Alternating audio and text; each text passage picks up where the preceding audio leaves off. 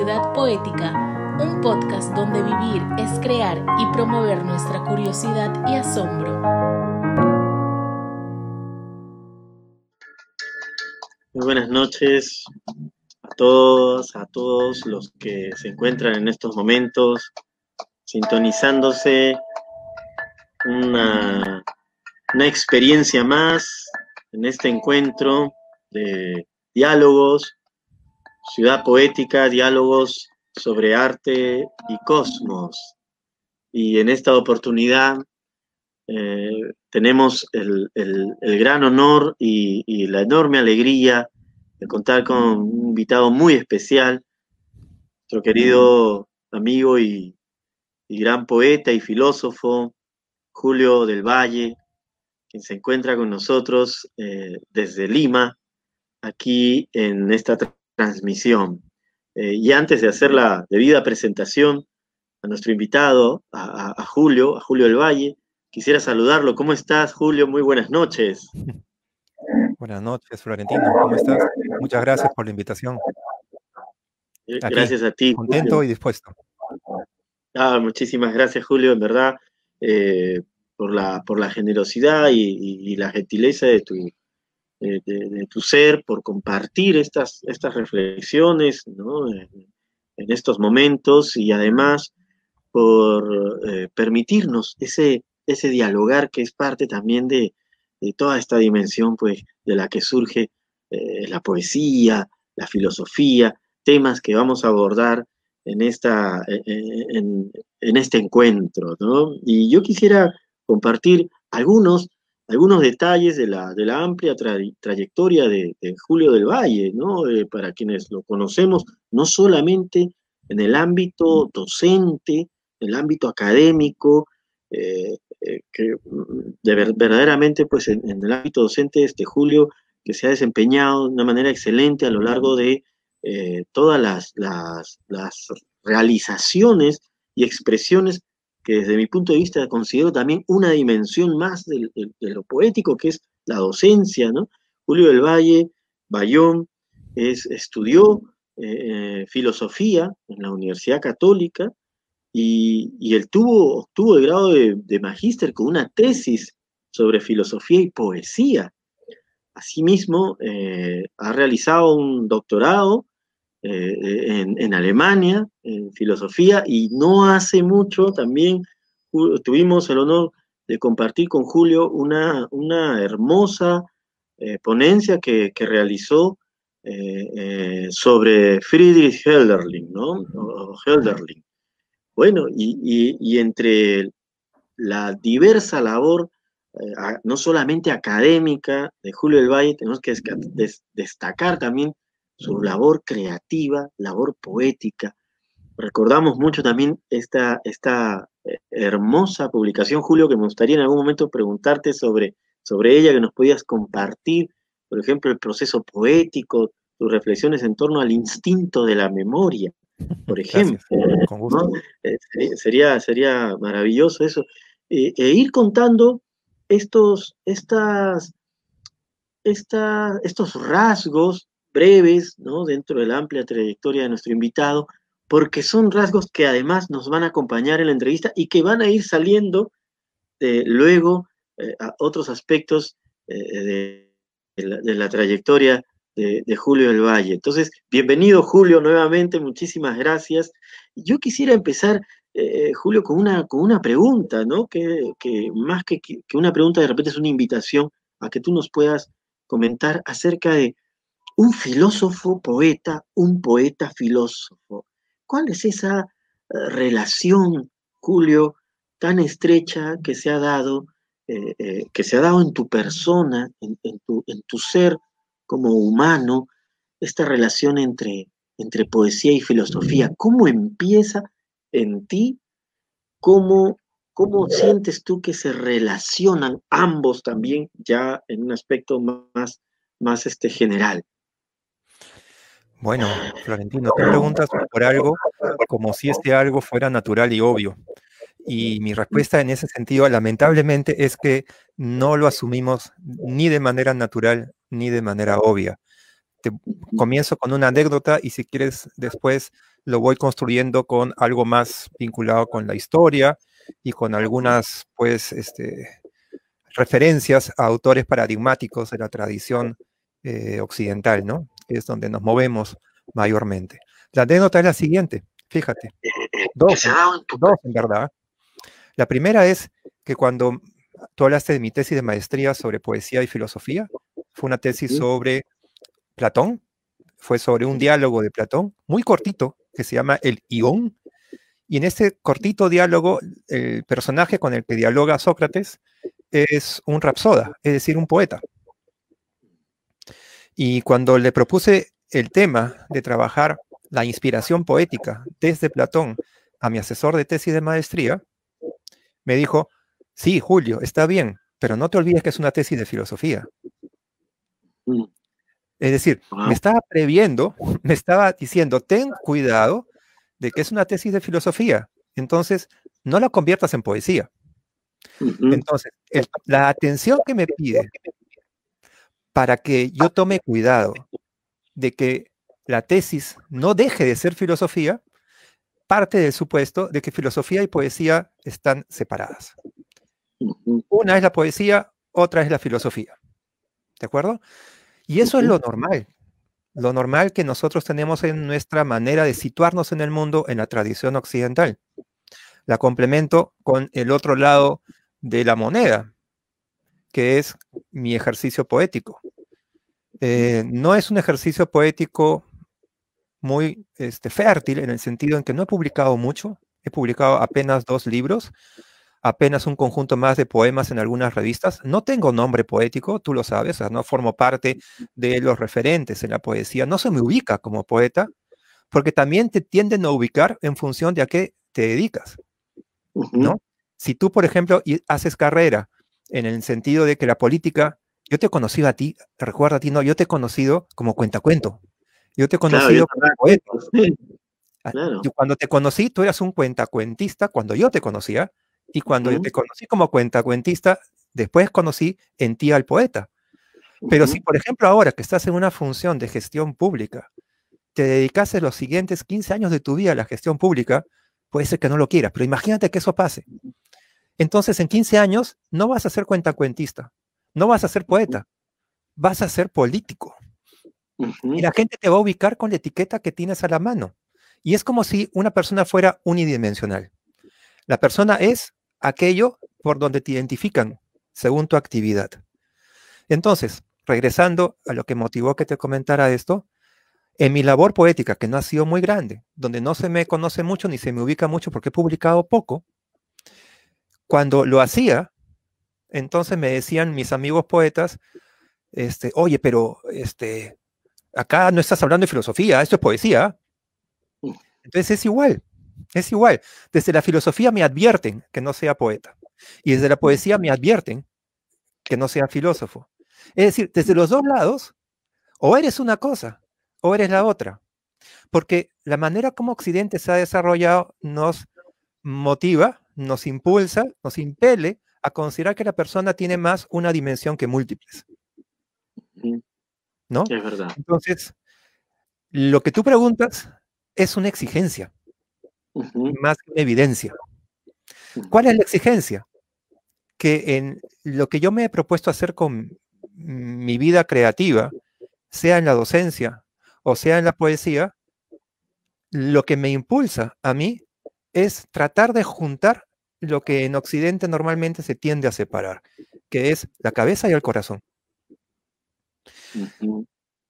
Cuando lo que necesito decir en mi exigencia, en mi exigencia este, escrita, oral, en mis ganas de comunicar y crear, lo que necesito soltar adquiere una forma argumentativa, lo llevo lo llevo más hacia lo que llamamos filosofía.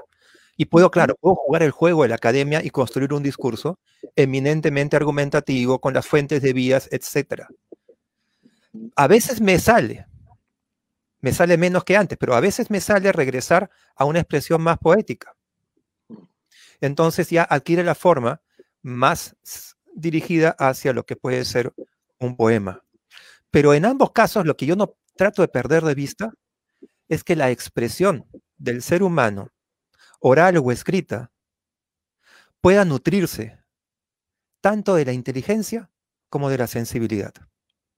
Eso es lo que a mí me entusiasma en mi labor académica, en mi labor creativa y en mi labor docente. Eh, la, la unión o la pretensión de tener puentes, no solamente entre tu pura inteligencia y entre tu pura emoción, sino una inteligencia sensible o una sensibilidad inteligente, ahí está mi norte, digamos. Y es por eso que tengo un camino de trabajo poético, filosófico y docente que no es tan común en el sentido en que no tengo miedo de hablar de sensibilidad. No me asusta, no me asusta la sensibilidad. Y me parece muy rico para Occidente. Nosotros estamos en la periferia de Occidente, pero nuestro esquema mental es, es típicamente occidental. Si nos movemos un poco más, nos podemos impregnar más de una mentalidad más andina, que es riquísima. Y si nos movemos un poquito más, nos podemos impregnar de una mentalidad un poquito más amazónica, que es mi referente cercano. O sea, en mi lugar de trabajo, la parte amazónica está muy presente porque tengo una fuerte inclinación a, por ejemplo, la cultura, a la cultura, este, digamos, comillas, chamánica de la, de la tradición amazónica, ¿no? Me interesa lo que puede salir del ser humano desde vehículos este, menos conscientes, o sea, menos controlados, menos estructurados de representación de las cosas. Entonces, regresando para ir cerrando a tu pregunta, este, yo tengo una natural disposición, me parece muy relevante para mí, significativa, a juntar filosofía y poesía, pero no es natural, Florentino, no es normal. Es más bien una exigencia para mí antes que una, una evidencia este, natural, ¿no? Ahora, lo construyo ahora con la parte más histórica que te prometí también tratar, en el sentido en que cuando comienzan a constituirse las representaciones de quién es el ser humano y qué lugar ocupa el ser humano en el mundo, primeras, las primeras representaciones de quiénes somos y qué sentido tiene nuestro lugar en el mundo han sido poéticas. Pero han sido poéticas en el sentido más tradicional de la palabra, en el sentido ritual. O sea, la palabra, tú lo sabes, semánticamente no tiene solamente una función de decir esto, esto, esto, esto, sino que también hay un viejo vínculo este, ritual de la palabra, o espiritual si lo quieres ver, en el sentido en que desde la palabra se construye mundo.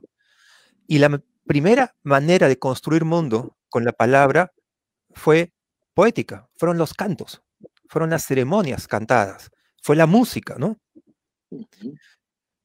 Y eso está muy vinculado con una tradición que no es escrita, que es una tradición oral, donde ha habido oralidad y donde hay todavía oralidad, el canto, la música, la ceremonia y el rito está vinculado con la palabra. En determinado momento, en Occidente, alrededor del siglo VII, pero sobre todo a partir del siglo V a.C., la palabra escrita comienza a entrar en el horizonte de representación del ser humano. Y la escritura convierte al ser humano en una figura distinta. ¿Por qué? Porque la escritura permite que tú te concentres más en la argumentación que en el recuerdo. Porque la escritura te fija ya. Tú no necesitas estar grabando en tu mente, digo, ¿no? Grabando en tu mente lo que se va diciendo, porque el papel, el tomar nota, reemplaza hasta cierto punto a una parte importante en la tradición oral, que es la memoria. No todo se repite en la tradición oral. Pero como todo se repite, entonces el nivel de profundidad para analizar es menor que en la tradición escrita. Tú te puedes detener cuando lees algo. Tú no te puedes detener cuando escuchas algo. ¿No? En una ceremonia, por ejemplo, todo fluye. En la escritura, tú eres dueño del tiempo para detenerte. Y detenerte implica, pues, profundizar. Y eso te da un, enfoque mental distinto cuando quieres entender quién eres y eh, en qué mundo habitas. Entonces, con la tradición escrita aparece un lenguaje y una necesidad explicativa de dar cuenta de las cosas de manera distinta que en la tradición oral y aparece la filosofía. O sea, la aparición de la filosofía no es, no está separada de la aparición de la escritura van de la mano. Y cuando la filosofía aparece, no aparece para congeniar con la poesía, aparece para rivalizar con la poesía. Porque en ese entonces, como se habla de dar cuenta del mundo, los maestros, antes de los filósofos, los maestros, ¿quiénes eran? Los poetas. Mm.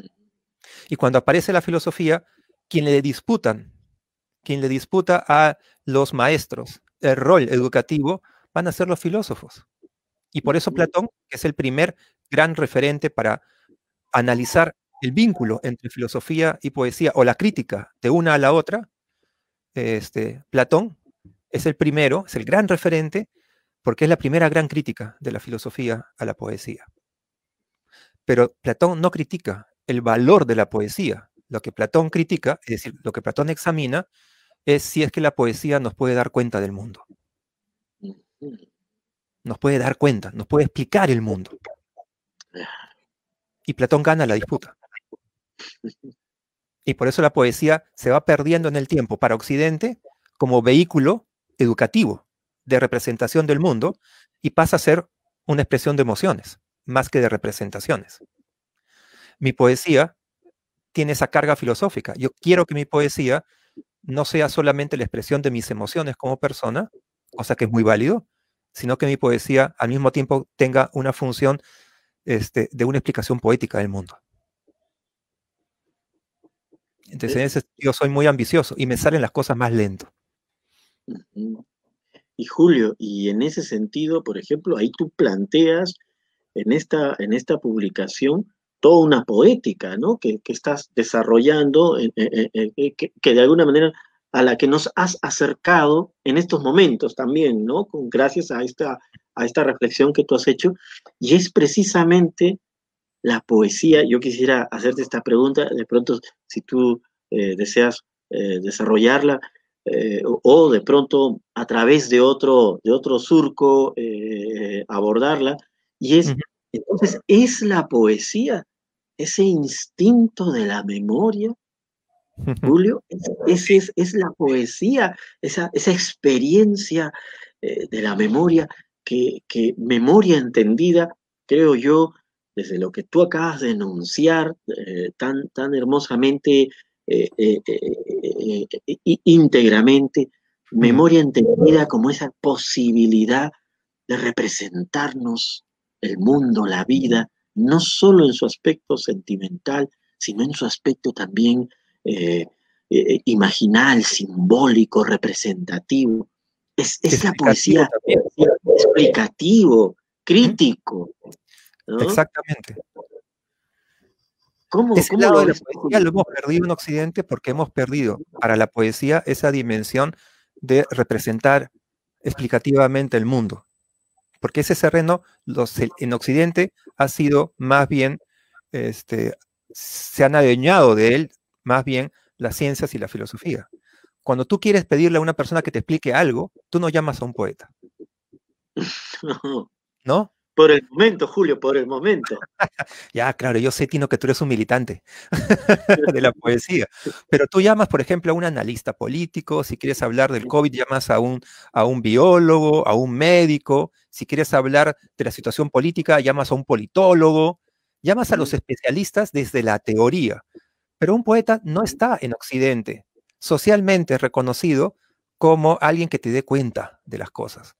Tú llamas a un poeta para que te hable de sus emociones, para que te emocione con sus emociones.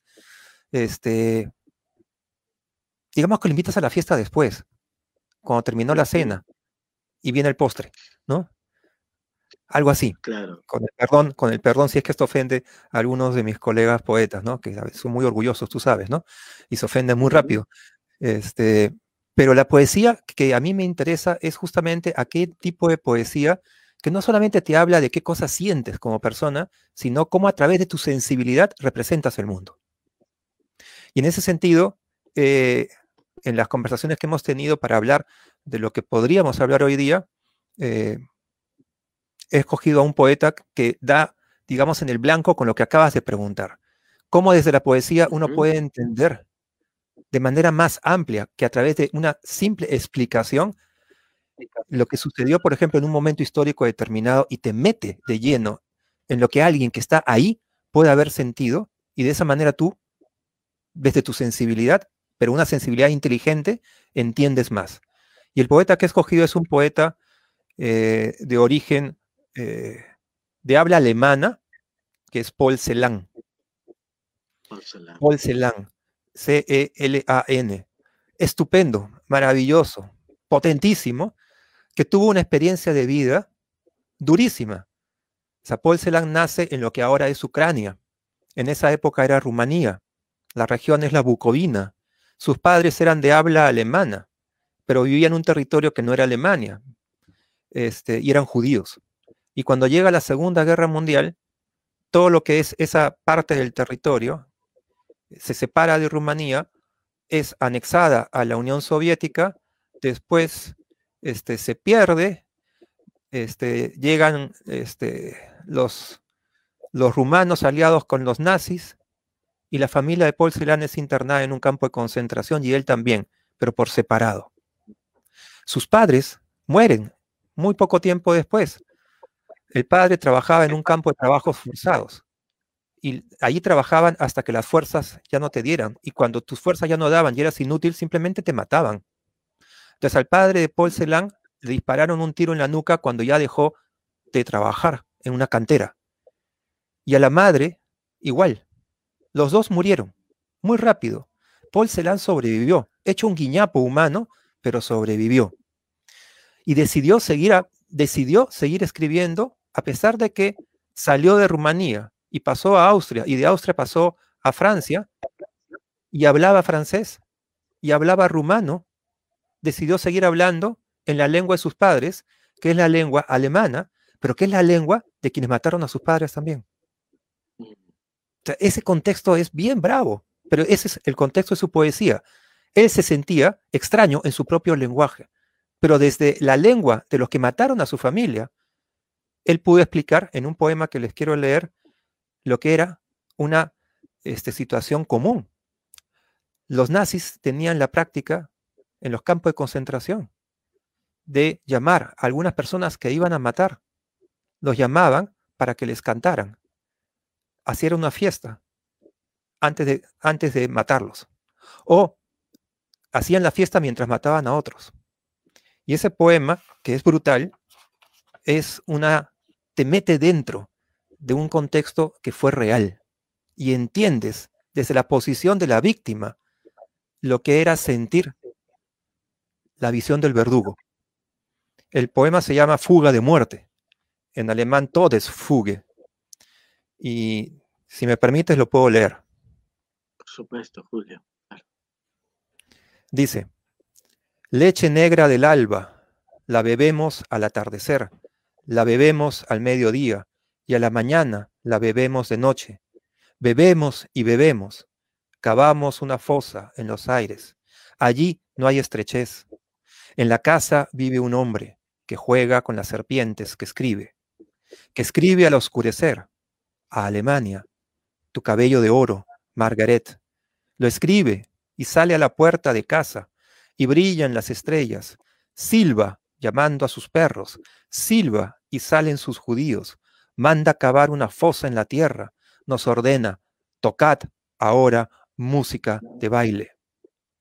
Leche negra del alba, te bebemos de noche, te bebemos de mañana, y al mediodía te bebemos al atardecer, bebemos y bebemos. En la casa vive un hombre que juega con las serpientes que escribe, que escribe al oscurecer, a Alemania, tu cabello de oro, Margaret, tu cabello de ceniza, Sulamita, Cavamos una fosa en los aires. Allí no hay estrechez. Grita, cavad más hondo. En el reino de la tierra, los unos y los otros. Cantad y tocad. Echa mano al hierro en el cinto, lo blande, tiene ojos azules. Hincad más hondo las palas, los unos y los otros. Volved a tocar música de baile. Leche negra del alba, te bebemos de noche. Te bebemos al mediodía y a la mañana te bebemos al atardecer. Bebemos y bebemos. Un hombre vive en la casa, tu cabello de oro, Margaret, tu cabello de ceniza, Sulamita. Él juega con serpientes. Grita, Tocad más dulcemente a la muerte. La muerte es un amo de Alemania. Grita, tocad más sombríamente los violines. Luego subiréis como humo en el aire. Luego tendréis una fosa en las nubes. Allí no hay estrechez. Leche negra del alba, te bebemos de noche. Te bebemos al mediodía. La muerte es un amo de Alemania. Te bebemos al atardecer. Y a la mañana bebemos. Y bebemos la muerte. La muerte es un amo de Alemania. Su ojo es azul. Te alcanza con bala de plomo. Te alcanza certero. Un hombre vive en la casa. Tu cabello de oro, Margaret. Asusa sus perros contra nosotros. Nos regala una fosa en el aire. Acosa con las serpientes y sueña la muerte. Sueña la muerte. La muerte es un amo de Alemania. Tu cabello de oro, Margaret. Tu cabello es ceniza, Sulamita. ¿Qué tal? Extraordinario, Julio, la verdad. Este, me ha dejado sin, con esa. La poesía, tiene que ver con emociones, sí, tiene que ver con emociones. Por supuesto que tiene que ver con emociones. Sin emociones no hay poesía, Florentino. Pero las mm. emociones no solamente son las emociones de, oh, Julio, Julio está enamorado, oh, Julio ama a fulana, oh, esto, oh, lo otro, oh, la expresión de odio, oh, la explosión de hastío. No, la poesía habla con emociones, pero piensa con emociones y con emociones te mete de lleno para entender a una víctima antes de ser ejecutado. Sí, y esta experiencia del entendimiento, que además no es solamente, este, eh, como tú lo estás describiendo, efectivamente, no es una experiencia solamente eh, de esa racionalidad mental, sino es como que todo nuestro cuerpo es invitado, es internado, es envuelto, ¿no? Además, por esta letanía, por decirlo así, de, la, leche negra del alba, ¿no? Te bebemos, o sea, esa inversión, esa inversión de, del, quizá de la leche, de la aurora materna, en la que nosotros nos recomponemos y, nos vamos haciendo y entregando y configurando a la vida. En esta experiencia la leche es, está eh, preñada de, de, oscuridad, de misterio, de, de eso que de alguna manera hemos simbolizado como, como, como eso desconocido, esa, esa, esa, muerte, ¿no? Este, Julio, pero, eh, ¿y cómo, o sea, tú lo estás ahora, lo has este, expresado a través de este poema de Paul Celan, pero, pero esta unión, ¿no? Esta, o sea, dentro de, de la aparente desunión, desvinculamiento, desintegración que puede eh, ser, significar atrozmente esta, esta destrucción de la vida, ¿cómo es que el poema une realmente estas dimensiones este, aparentemente pues distantes, ¿no? Como son la, la, e, e, el alba y la oscuridad, Julio, ¿cómo, cómo une la poesía la vida y la muerte? ¿Cómo une en ti, Julio, en estos momentos, después que nos has transmitido ese poema? ¿Cómo, qué, ha unido en ti en estos momentos eh, que nos has contado este poema conmovedor, Julio?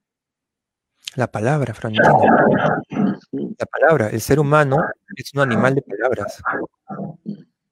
El ser humano vive en y con la palabra. Y esto no es, no es tan banal en el sentido en que este, ya, claro, palabras, palabras, palabras. Y tenemos esos dichos infames, ¿no? Hechos y no palabras, como si hubiese en verdad, como si la palabra en verdad solamente fuera hablar, hablar y hablar, sin ningún tipo de vínculo con la realidad. Nuestra realidad son palabras. Incluso, incluso el discurso que dice hechos y no palabras son palabras. Las palabras lo que hacen con el ser humano es darle su mundo el mundo de la vida, el mundo de la muerte, el mundo de la verdad, el mundo del amor. Es un mundo de palabras. Y la poesía canta a la palabra. La poesía celebra a la palabra, incluso en el silencio de la palabra, la poesía celebra a la palabra. Porque te hace en su vacío. Eyelson, por ejemplo, En el vacío de la palabra de Eielson, la palabra no está en lo que se escribe, sino incluso cuando no se escribe nada en la página. Tú encuentras ahí la, poesía y la palabra como palabra ausente. Es su ausencia la que está ahí. ¿Por qué? Porque el ser humano tiene un mundo constituido desde la palabra. Y si me preguntas qué es lo que permite la poesía en mí, que me dé cuenta de manera muy viva y con una inteligencia este, distinta a la inteligencia más este, calculadora, instrumental y matemática con la que acostumbramos a vivir, me permite darme cuenta de los horizontes que se abren cuando uno en la poesía hace la palabra algo más que un instrumento comunicativo y lo convierte en un instrumento simbólico, en un instrumento de representación, en una semántica mucho más abierta para dar cuenta del mundo. Y eso obviamente no solamente vale para dar cuenta de la muerte, como en este caso es Paul Celan. Paul Celan también tiene otro tipo de poesía, ¿no?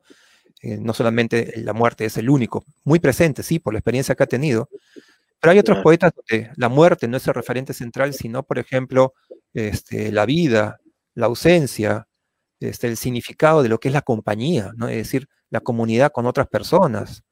Y en la comunidad con otras personas, de qué manera una persona se vuelve más cuando ama o se vuelve menos cuando deja de amar. Y eso, por ejemplo, si me permites, lo encuentro en otro poeta, que también sería bonito que quienes nos puedan estar escuchando este, lean, que es un poeta peruano, ya no alemán rumano como Celan, sino peruano como Emilio Adolfo Westphalen. Y hay un poema suyo que también es estupendo. Eh, estupendo y,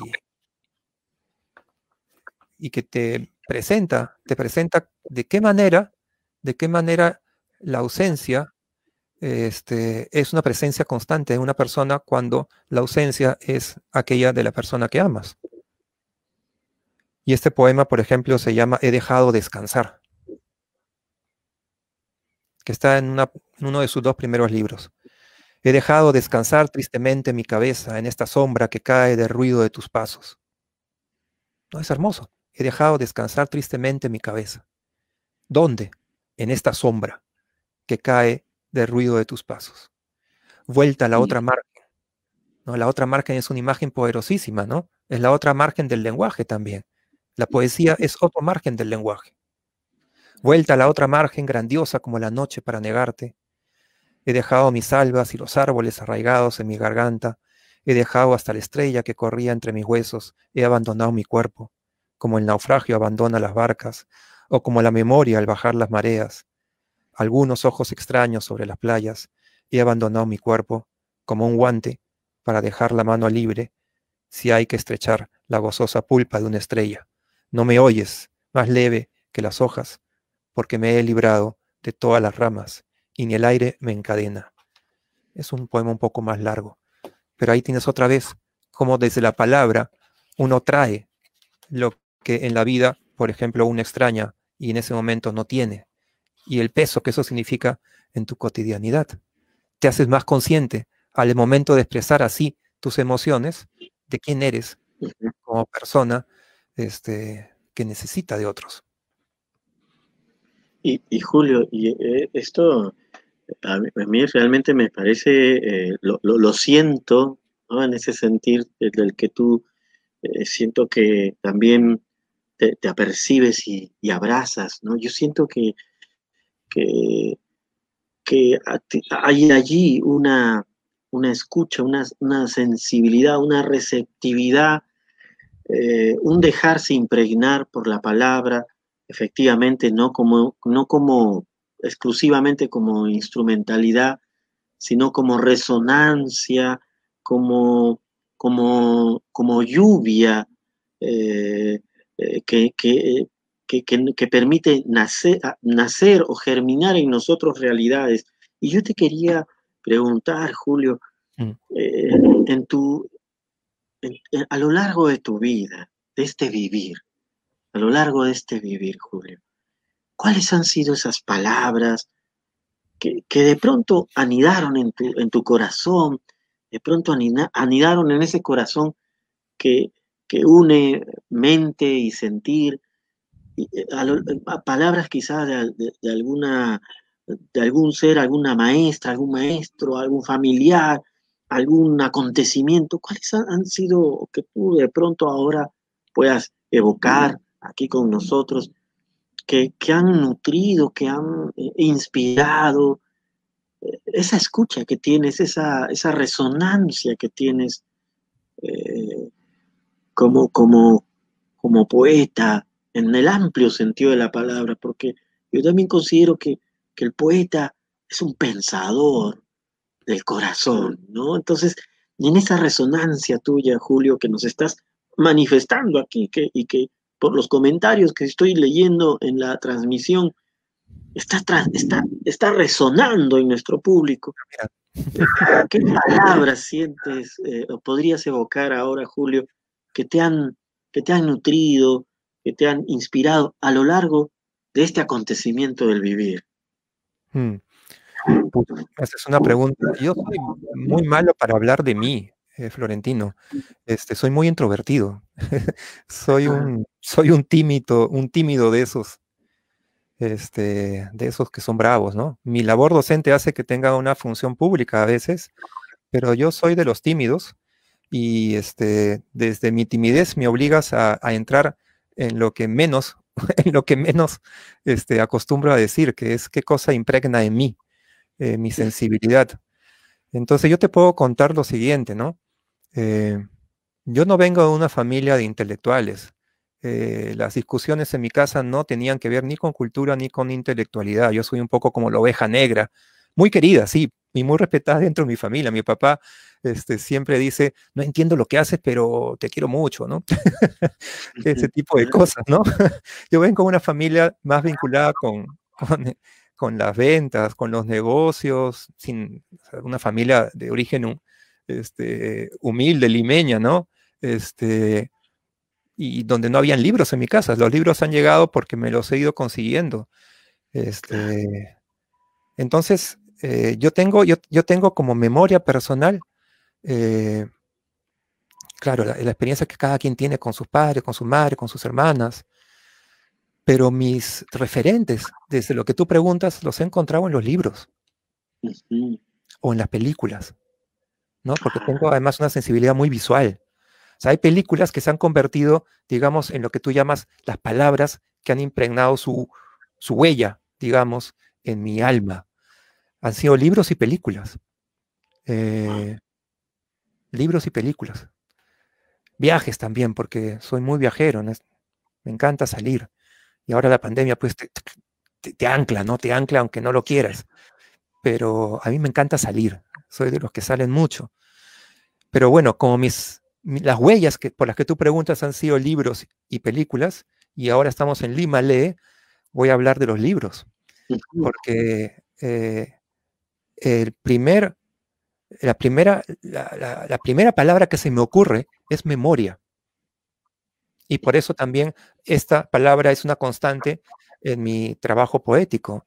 El último libro que publiqué se llama El instinto de la memoria, la memoria es como una, como una obsesión creativa en mí. ¿Por qué? Porque, y acá viene un referente literario, en una novela de un autor que recomiendo leer, que es James Joyce, en una novela suya, que es este, el Ulises, hay un capítulo donde hay un personaje que está caminando por la orilla de Dublín, que es la ciudad donde se significa la novela. Y este personaje camina por la orilla y mientras va caminando por la orilla, va escuchando cómo sus pasos van quebrando las conchitas marinas que hay en la playa.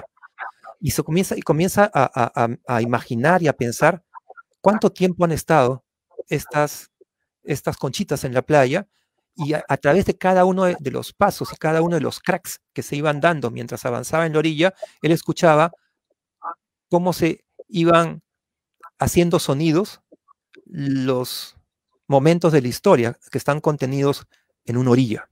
O sea, simbólicamente es muy potente, ¿no? Cada uno de sus cracks era el crack de una presencia que había estado ahí por mucho, mucho, mucho tiempo y que había recibido las huellas de mucha, mucha gente a lo largo de mucho, mucho tiempo. Porque el tiempo es eso, el tiempo es como una huella que uno carga. Y a mí me gusta pensar que las huellas que yo cargo no son solamente las huellas de mi experiencia de vida, sino que es toda una memoria la que está en una persona y que si uno hace el trabajo suficiente, uno puede conectarse con lo que uno trae. Este, y de ahí el tema pues de la memoria es para mí uno de los temas relevantes y capitales en mi trabajo y en mi reflexión en general. Y este y con la memoria también, si me permites, viene el tema de la, de la melancolía. Porque quien mira al pasado eh, tiene más la vista en los hechos que te han ido marcando, más tienes la mirada ahí conectada que con los hechos que eres capaz de hacer después. yo soy muy consciente de que hay muchas cosas por hacer y tengo una praxis humana, vital, como profesor, que es mi definición como persona. Soy básicamente un profesor, un maestro, ¿no? un educador. Eh, entonces, soy muy consciente de lo que la, educación puede hacer como una, como una persona para transformar tu presente y convertir el presente en una opción futura de vida mejor para la mayor cantidad de personas. Pero en lo personal, en lo más subjetivo, eh, soy una persona melancólica, en el sentido en que estoy más pendiente de las huellas que cargo. Eso está más presente en mí y se hace pues eco en las cosas que yo he intentado hacer en mi trabajo creativo en la poesía. Y los autores con los que más simpatizo son aquellos que desde la poesía te, te traen, te traen en su lectura delante, como una especie de iluminación, el vínculo del sujeto, del ser humano, con su ser en el mundo, pero con todo lo que trae su ser en el mundo.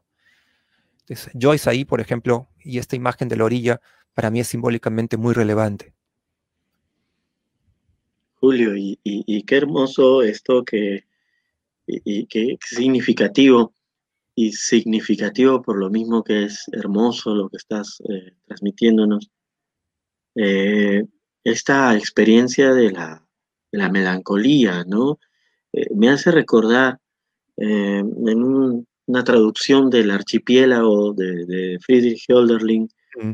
Eh, creo que es una de las primeras traducciones de un español eh, eh, donde habla de Hölderlin como también un poeta que está abrazado en ese, en ese sentir melancólico del mundo, pero melancólico en esa experiencia de, ver, como tú has mencionado, esta, este pasado, pero eh, traer de ese pasado esa luz para proyectarla, como, como tú lo has dicho, eh, eh, proyectarla adelante, ¿no? O sea, la melancolía entendida también como una, una experiencia de que el mundo, la realidad, podría ser mejor, podría ser, y hay una intuición del corazón de cómo podría ser ese mundo. Y aquí viene esta pregunta, Julio, ¿qué intuye tu corazón? ¿Cómo podría ser este mundo, Julio? para que nos puedas dar algunos trazos de esas lucecitas en estos momentos, que seguro son muy importantes para poder ver esas luces que, se abran, ¿no? ¿Cómo es ese mundo que, intuyes que, podríamos crear, que podríamos configurar en este, como humanos? Pucha, pucha. Pucha es una palabra muy poco académica, ¿no? Pero es una palabra que me sale, que me sale muy rápido, este, para reaccionar ante lo que tú quisieras que te, que te articule en palabras. Eh, a ver.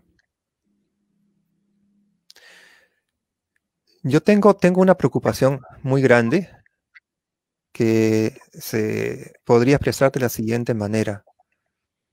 Em,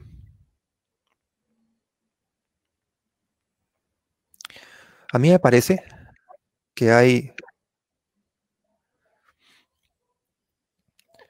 un egoísmo muy poco fértil, una mirada de un yo muy precario, muy reducido, muy plano, muy primario en sus exigencias que simplemente quiere satisfacerse en cualquier, cualquiera de los espacios que habitamos en el mundo y que como es un yo cada vez más reducido y más primario, es menos, está menos dispuesto, es menos consciente de lo que tiene que construir con otras y con otros. Y por eso creo tanto en la educación. Por eso entiendo que la educación y la enseñanza es un servicio necesario en estos tiempos de crisis, porque a través de la educación uno puede hacer crecer ese yo en las otras personas, sacarlos un poco de esta, digamos, suena un poquito feo ya, este, pero me lo perdonan, de esta mismidad, de estar solamente en uno mismo, cada vez de manera más reducida, y tratar de cosechar en las personas poco a poco un terreno más fértil para que crezca un poco más la disposición a tejer tu vida con la de otros. Entonces, eso es, no lo veo como un pronóstico del futuro, Florentino, lo veo como una exigencia del presente. La exigencia del presente, si quieres construir un mundo, o de manera más dramática, si quieres pensar que hay un futuro para la humanidad en este planeta, la exigencia del momento es tejer un mundo donde las personas se conecten más unas con otras y amplíen el radio, el radio de su yo. Y en ese sentido, pues el trabajo con el yo es un trabajo fundamental. No es un trabajo psicológico, es un trabajo de tratar de enlazar, enlazar tu mundo con el mundo de otros. Y eso implica sensibilidad. Eso no es solamente inteligencia. Entonces hay una dimensión que uno podría arriesgarse a decir, en el futuro de lo que nos tocaría construir desde nuestro presente, hay un lugar muy importante para lo que se puede llamar estética. Mm. Este, y esto es, esto es una osadía decirlo, porque la palabra estética semánticamente uno tiende a reducirla a la parte más cosmética, a lo bonito, este, a lo que te gusta. Pero no, la estética como palabra, o sea, semánticamente, la estética como palabra tiene que ver con la sensibilidad. Y si va a haber un futuro deseable para la humanidad y para nosotros y nuestros hijos e hijas, este futuro no puede estar separado del trabajo de tu sensibilidad. Tienes que quererlo, tienes que amarlo, tienes que tener pasión para construir algo tuyo donde los demás entren en tu mundo y sacar a la gente desde sus diferentes dimensiones, de esa instrumentalidad del yo, del yo que solamente se satisface a sí mismo y a su entorno más cercano. Así no construyes patria, así no construyes país, así no construyes futuro. Y eso lo vemos, lo vemos en lo que está pasando ahora, de manera muy clara. ¿no? Satisfacer necesidades separadas de un bien común. Cumplir, cumplir las expectativas de intereses muy particulares y dejar de pensar en el bien común, en el futuro, para todas y para todos. Y claro, yo digo estas palabras y quizás algunos las pueden escuchar y decir, ya, otro caviar más que viene a hablar de estas tonterías. Pero no se trata de eso, se trata de, se trata de, cuando uno habla de comunidad y si hablamos de una municipalidad, la municipalidad está para la comunidad, la comunidad es el bien común. Y el bien común es el tejido de todos y todas. Entonces, si tú no enlazas a la gente unas con otras, si tú no las enlazas, no se construye comunidad. Y si solamente se construyera con obras de cemento, entonces esa comunidad podría seguir ahí, pero no la habitarían personas. ¿De qué cosa es lo que tienes que construir con el tiempo? Y esa es mi esperanza y mi exigencia y mi compromiso como persona con la docencia. Tienes que construir sensibilidades inteligentes. O sea, tienes que saber y no solamente, tienes que saber y sentir. O sea, no solamente saber, sino también sentir. Saber y sentir es decir, que tu corazón se comprometa con el bien común y no solamente tu cabeza. Cuando solamente está la cabeza, te vas a encontrar con un montón de gente que en teoría construye, construye discursos muy chéveres, pero que no son capaces de actuarlos. Y esa dicotomía sobre todo en política y en ética, entre decir una cosa y no hacerla, esa dicotomía a mí me parece funesta, es un desprestigio para la intelectualidad. Porque ¿dónde está el desprestigio? Que no se ve coherencia entre la palabra y la acción. Y cada vez eso lamentablemente lo veo más presente en mucha parte del mundo, el escenario intelectual y académico. Buenos discursos y a veces pues discursos que no, no están enlazados con, con las prácticas. Claro. Pero para eso necesita corazón. Sí, y precisamente yo quisiera invitarte en esa, en esta experiencia de, vinculación del pensar y del corazón. Quisiera invitarte, si te parece, Julio, si pudieras compartir con, nuestro público este tejer tuyo de palabras y de silencios que son también los, poemas que, tú has este, eh, creando, que tú has, que, tú, que, que, además están creando, porque cuando están en el libro se siguen creando, ¿no? También las mentes, en los corazones, en los espíritus de quienes se aproximan a, esa, a, ese, a ese tejer de Julio del Valle eh, en, su poesía, ¿no? Si, si, a ti te parece, sería un enorme Cortito, gusto poder... Este, abusando del tiempo y me he ido... Como Estamos bien ahí unos cinco minutos. Para leer? ¿Cinco minutos? Tenemos, sí, no, eh, tenemos, tenemos ocho minutos más. Perfecto. Ya, con gusto. Este, del último libro que publiqué, que es El Instinto de la Memoria, eh, me encantaría leerles el poema que abre el libro, que no tiene título, porque es como una especie de prólogo y que muestra la manera como me sitúo ante la poesía y que dice, de soslayo, encabrito mi mente.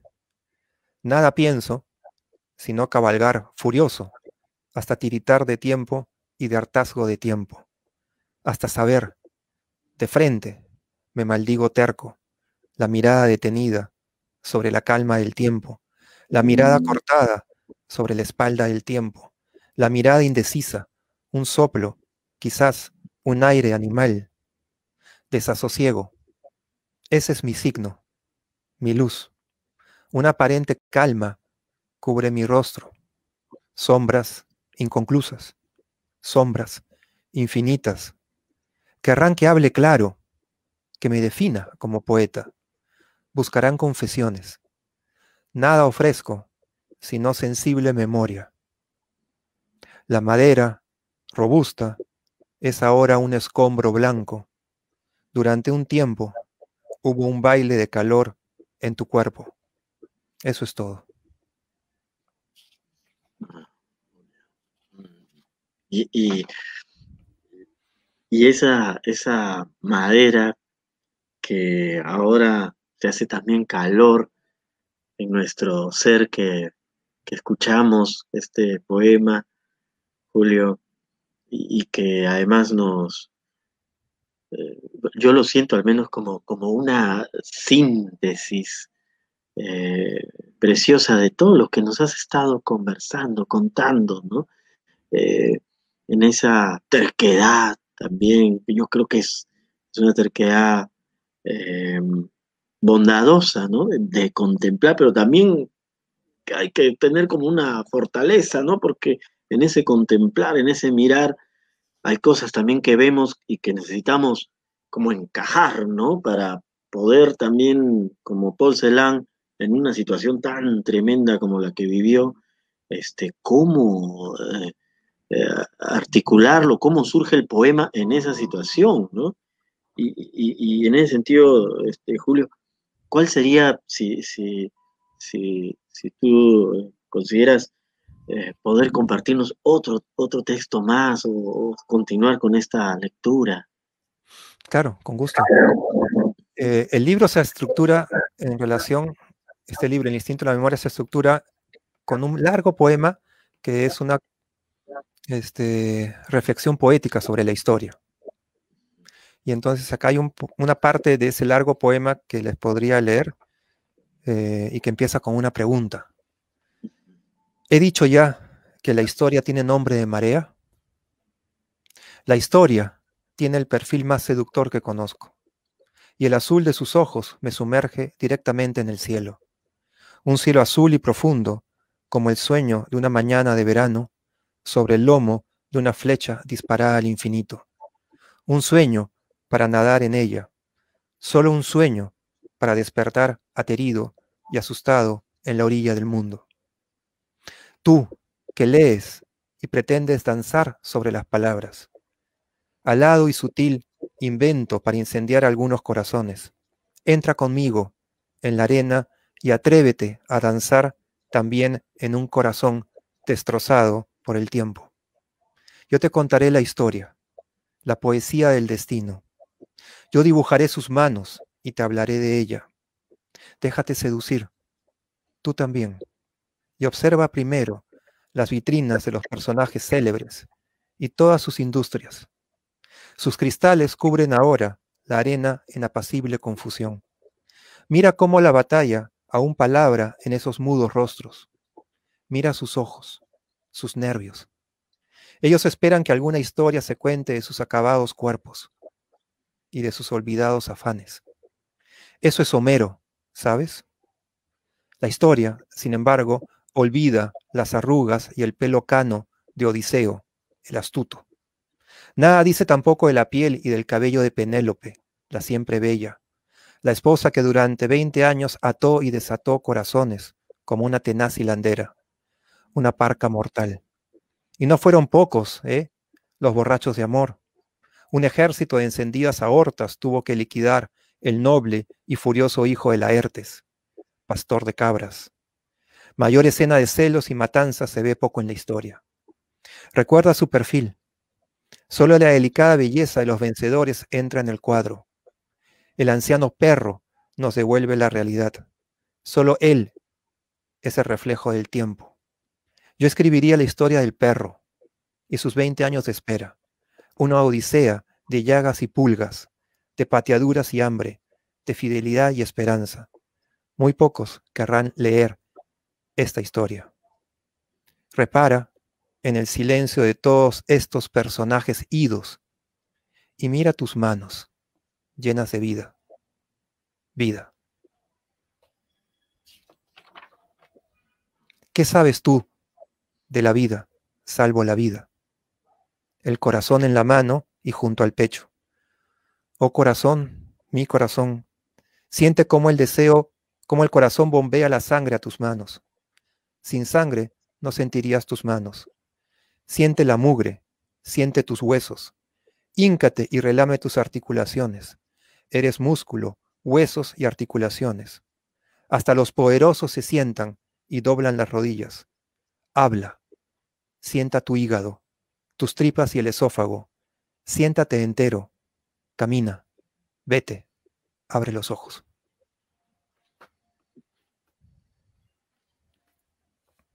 Muchísimas gracias, Julio, de verdad.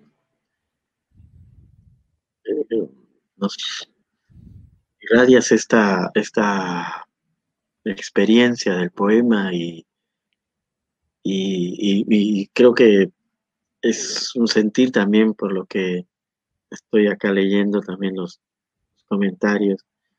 Nos encantaría poder seguir escuchando y, escuchando este libro. El tiempo pasa. El tiempo pasa así. y, pasa. Y, realmente, Julio, eh, si, si, con, tu, con tu venia, Julio, podríamos nosotros poner en esta, en esta conversación algunos links de algunos poemas que se han publicado tuyos y, que nuestro público también se pueda acercar a esta a esta a, parte de tu obra, Julio. Y, no, y Um, de verdad, para nosotros también un, gran honor poder hacer eso. Que, y, quería, antes de, eh, de, entrar en esta culminación, no digo final porque yo siento que la conversación sigue dándose ya en esas otras dimensiones eh, del, diálogo, leerte algunos, algunos comentarios que, que, te envían muchos saludos aquí de nuestros, nuestros eh, espectadores. Dice nos dice Sariana Liana, somos uno, como, con tal cual como lo dice, somos uno. El ego son los velos que nos impiden los futuros. Dice también te envían muchas, eh, Enrique Bernales dice, nos recuerdas a Heidegger, el lenguaje es la casa del ser, ¿no? Este, muy buenas noches. Qué bello lo que mencionas, nos, dice este Nuwa. Asimismo, Andrés Melgar, muchos saludos nos envían. Qué bueno verte al lado de Julio, nos dice Andrés Melgar. Este, Gracias. Y, y Margarita LC también nos dice las etimologías grecolatinas me están permitiendo conocer la cultura, el español, sus funciones. Todos llevamos un escritor interior. Etel Barjan, nuestra querida amiga poeta también. Saludos mm. Julio y Florentino. un cálido saludo. Ahí están también. Este dice, eh, nos, nos dice muy buenas noches. Lili Violeta Mendoza. Eh, Mónica Renuevo también eh, qué lindo escucharte, Julito. Te mando un gran abrazo. Eh, Josefina eh, Patané nos dice huellas, eh, un poco recepcionando lo que nos comentaste, dice huellas que cargo, dice, inevitable, ¿no? Somos cada uno formando un todo. Muy hermoso. Dice, y bueno, las, celebraciones con aplausos, aquí en, los, en, los, eh, en las figuras del chat de tu lectura, Julio, conmovedora y verdaderamente eh, eh, que nos llevamos en el corazón ese sentir, Julio. Yo quisiera invitarte en esta culminación de, de, esta transmisión de Ciudad Poética, diálogo sobre arte y cosmos, si deseas comentarnos algunas palabras de culminación a nuestro público y, a esa dimensión que desde varios lados, porque este es un programa que queda grabado y que luego van a poder escucharlo eh, las veces que deseen el público al cual viaje. Julio, por favor, si quisieras comentarnos unas palabras culminantes. Sí, con mucho gusto, Florentino.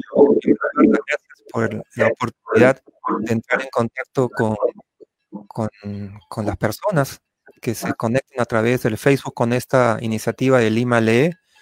Me parece que en este sentido la municipalidad retoma eh, lo que también en la ciudad tendría que haber, que no solamente es tráfico, gente, este, ir de un lado para otro, eh, infraestructura, sino también ciudadanía.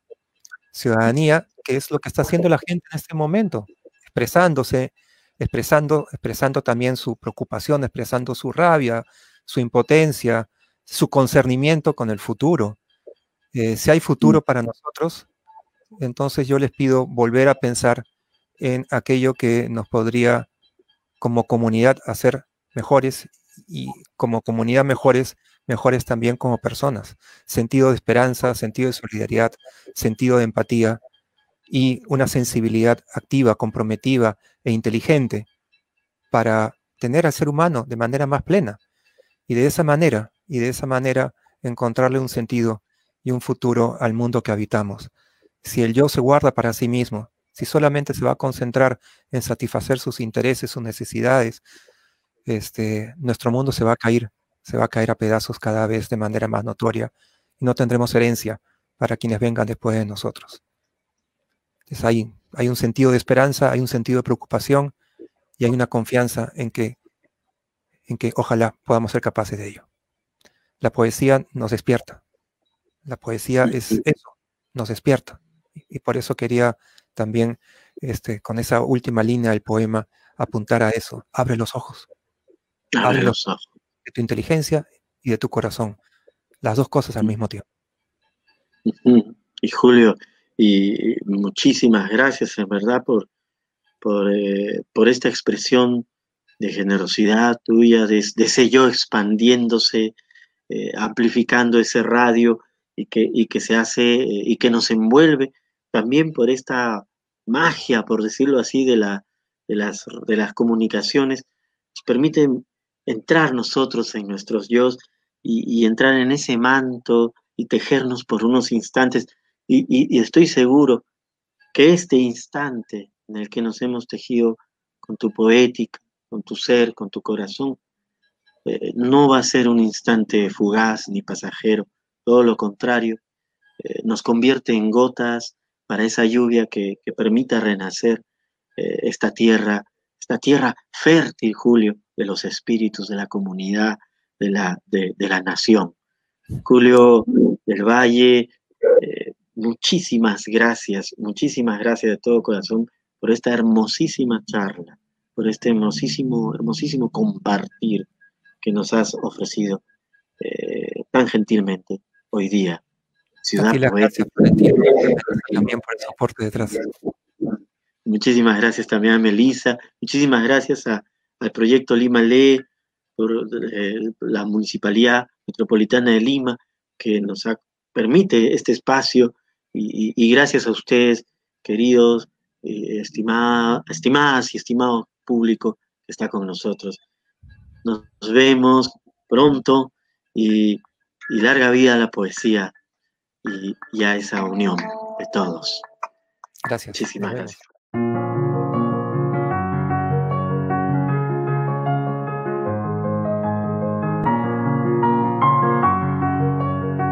Lima, ciudad poética. Aquí encontrarás diálogos y reflexiones en torno a la importancia de la educación y la cultura en nuestra ciudad.